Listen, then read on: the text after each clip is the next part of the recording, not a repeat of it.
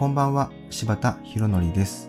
フリーランスでウェブサイトの制作をしたり、オンラインサロン柴塾の運営をしていたり、クリエイタークエストという YouTube のチャンネルを運営していたりします。今日は直感を信じる勇気というテーマでお話ししたいと思います。まあ、直感というものをちょっと今日はテーマに取り上げたんですけども、皆さんは直感って信じたりされますか？僕はもともとね、昔からこう結構自分の直感っていうものをまあ信じてる部分があってですね、まあ割とその自分の直感に従って生きてきたところはあるんですね。うん、その直感でいいと思ったものには、まあ、興味を持って、で、それになんか深くのめり込んで、まあ、ずっとなんか、こう、それにハマるみたいなことを繰り返してきたんですけど、いつぐらいだったかな、まあ、ある時ぐらいから、まあ、そうですね、仕事をし始めてからですかね。ある時からなんかこう、自分の直感ってなんかこう、信じちゃいけないんじゃないかなって思う瞬間がありまして、まあ、正確に言うと信じないわけじゃないんですけど、時にちょっと抑えなきゃいけないんじゃないのかなっていうのを感じてたりしまして、で、それは何かっていうと、やっぱりあの、まあ会社員とかになると、まあいろんなものがですね、もう数値によってが決まってるようなものが多いなと思ったんですよね。えーつまり何か行動を起こそうと思うにも、どこどこの数値を見てきて、その数字に基づいて、こう新しい行動の指針を決めたりとか、目標を決めたりとか、まあ、なんかこういろんな数字が、もう過去の数字とか、まあ、いろんなあらゆる数字を見てですね、物事を判断していかなければいけないっていう。だから数字が結構全てなんだ、みたいな、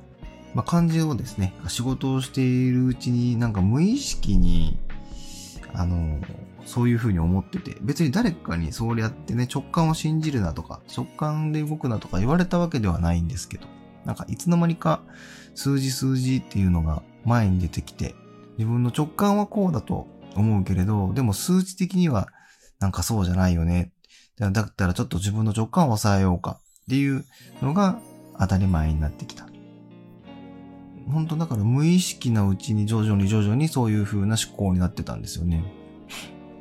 で、今、ウェブサイトの制作をしたり、ウェブデザインをしたりしてるわけですけど、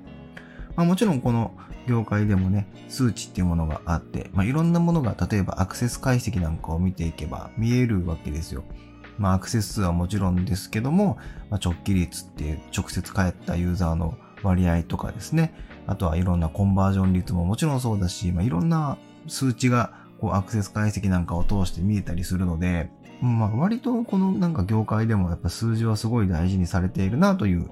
印象はあるんです。でも、あの、実際こうデザインなんかをしているときって、その、数値じゃ測れないものって出てくるんですよね。まあ、例えばめちゃくちゃ細かい話ですけど、何かこうね、図形と文字をこう整列するように並べたとき、例えば丸い図形に、その下に、あの、テキストを配置したとき、できる限りこのテキストの幅と図形の幅を同じように調整しようと、この文字サイズとか、まあ、カーニングとかを調整ししたとしますよね。で、数値的には絶対ぴったり合ってると。思っても、どこか文字の方が丸の図形より横に広く見えたりとかすると思うんですよね。まあこういうのって数値的には合ってるけど自分の直感的にはちょっとずれてるように見えるっていうものだと思うんですよ。だからすごくそういう時、そういうことを見た時に、あ、この、この数値の方を正しいとして取るのか、その自分の直感的にちょっとずれてるよなっていうふうに思うのか。この時に直感の方を優先する勇気って結構大事なんじゃないかってすごい最近思うようになったんですね。まあ今のはデザインの話ですけどね。でもこれをきっかけにマーケティングとかでも数値だけが全てじゃないような気がするなって。例えばなんかクライアントさんにこういう戦略でいきましょうよとか、なんかその戦略部分の提案とかをさせてもらう時なんかは、やっぱりね、クライアントさんに説明する上では、その数値を根拠にして提案しないとなかなかこう納得していただけないっていうことは正直あるんですけど、でも、この、なんでしょうね。そのやっぱそういう数値って過去にチャレンジしたことがあるものしか統計として載ってなかったりするんですよね。要はなんか、まだやったこともない、チャレンジしたこともない、新しいことを始めるときって、何の数値もないんですよ。だから、統計もないんじゃないですか。似たものがありますけどね。で、似たものから予想することももちろんできますけど。でもやっぱり、やってみないとわかんないっていう部分ってすごくあると思うんですよ。でもこれってやっぱり勇気いるじゃないですか。その、その数字がないものにチャレンジするのって。で、逆にやっぱり数値がしっかり出てて、ある程度これは成功するよねって見えてるものとか、こう、逆にこんなことしたら失敗するよねって見えてるものっていうの方が、その、安心する？要は数字が結果として出てるものをやれば、失敗する割合は下がるので、なんかその精神的には全然安心できるし、お客様にも納得してもらいやすいかなとは思うんですけど、でも僕そこでやっぱり直感を信じる勇気っていうのはやっぱり大事なんだと思うんですよね。いや、もちろんもちろん、その怖いですよ。失敗するリスクもありますよ。でも、ある程度似たような数値とかを拾って、もちろんなるべくできる限りその成功確率を上げるような努力はもちろんした上でですよ。上でですよ。最後のどうしてもわからない部分、やってみないとわかんないんですよねっていう部分って、うん、その先に、この自分とクライアントさんがこう同じ光というかこう同じなんか明るいものを見えてるのだったらば、その直感を信じることってすごい大事な気がするんですよね。まあ、仮に失敗したとしても、その失敗したという結果は、また数値となって今後の役に立つかもしれないので、全くのマイナスにはならないと思うんですよね。こうやったら失敗するっていう事実を、結果を残すことができるので。なので、そこでね、なんかクライアントさんも一緒になって、その船に乗ったっていうので、こう、できることって、すごい大事なことで、すごいチャンスなことだなぁと、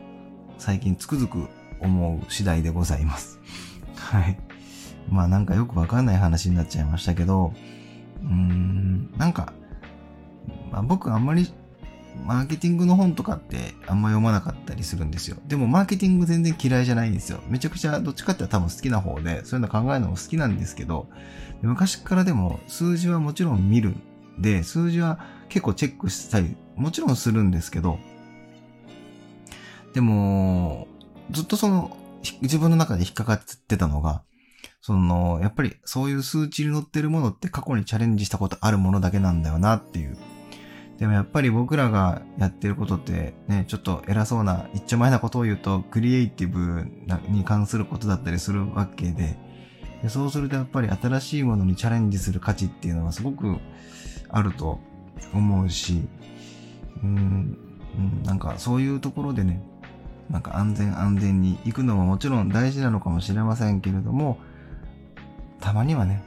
その、もちろん絶対失敗するって分かってたらそこに無謀に行く必要はないけれども、そこに勝てるチャンスがあるんだったら、なんかそういう光がしっかりそこに見えるんだったら、その直感を信じるのって、なんかすごい大事だと思います。はい。わかんないですけど。わかんないんですけどね。でもそんな気が最近すごくするので、うん。もうちょっとね、昔のように自分の直感を信じて生きようかなって最近思ってます。まあ最近っていうか、まあもう数年経つんですけど。なんでまあ最近ってわけじゃないんですけど、うん、そうですね。この業界に入るまでの僕はもっと、うん、自分の多分その直感を無意識に押し殺して、あの数値を優先してた気はしますけど、うん、やっぱり、ね、そう、数値には見えないものっていうのはやっぱあるなと思って。信じてみたいなと思います。ということで、今日は直感を信じる勇気というテーマでお話しさせていただきました。またですね、あの僕がやってるオンラインサロンの芝塾にですね、入会のご興味がある方いらっしゃいましたら、Twitter の DM でお知らせいただければと思います。それでは